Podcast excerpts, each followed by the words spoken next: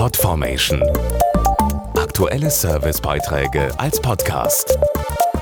Regelmäßige Infos und Tipps aus den Bereichen Gesundheit und Ernährung.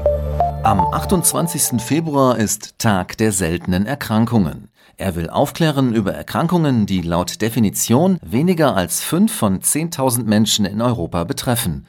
Denn auch die brauchen medizinische Hilfe und dazu zunächst einmal die richtige Diagnose.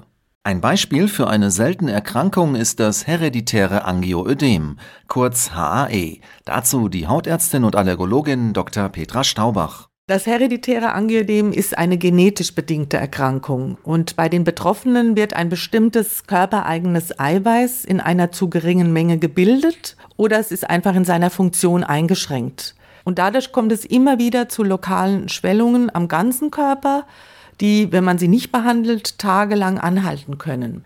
Im Magen-Darm-Trakt können sie zu Koliken führen und äh, bei Schwellungen im Halsbereich besteht die Extremgefahr, dass man erstickt. Wegen der ähnlichen Symptome wird HAE oft mit Allergien oder Reizdarm verwechselt und falsch behandelt. Cortison und Antihistaminika wirken bei Allergien, aber leider überhaupt nicht beim HAE. Der Arzt kann aber durch einen speziellen Bluttest die Erkrankung fast immer eindeutig diagnostizieren und hat dann auch verschiedene wirksame Behandlungsoptionen.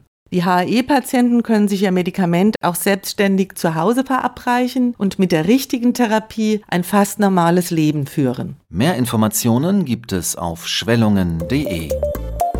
Podformation.de Aktuelle Servicebeiträge als Podcast.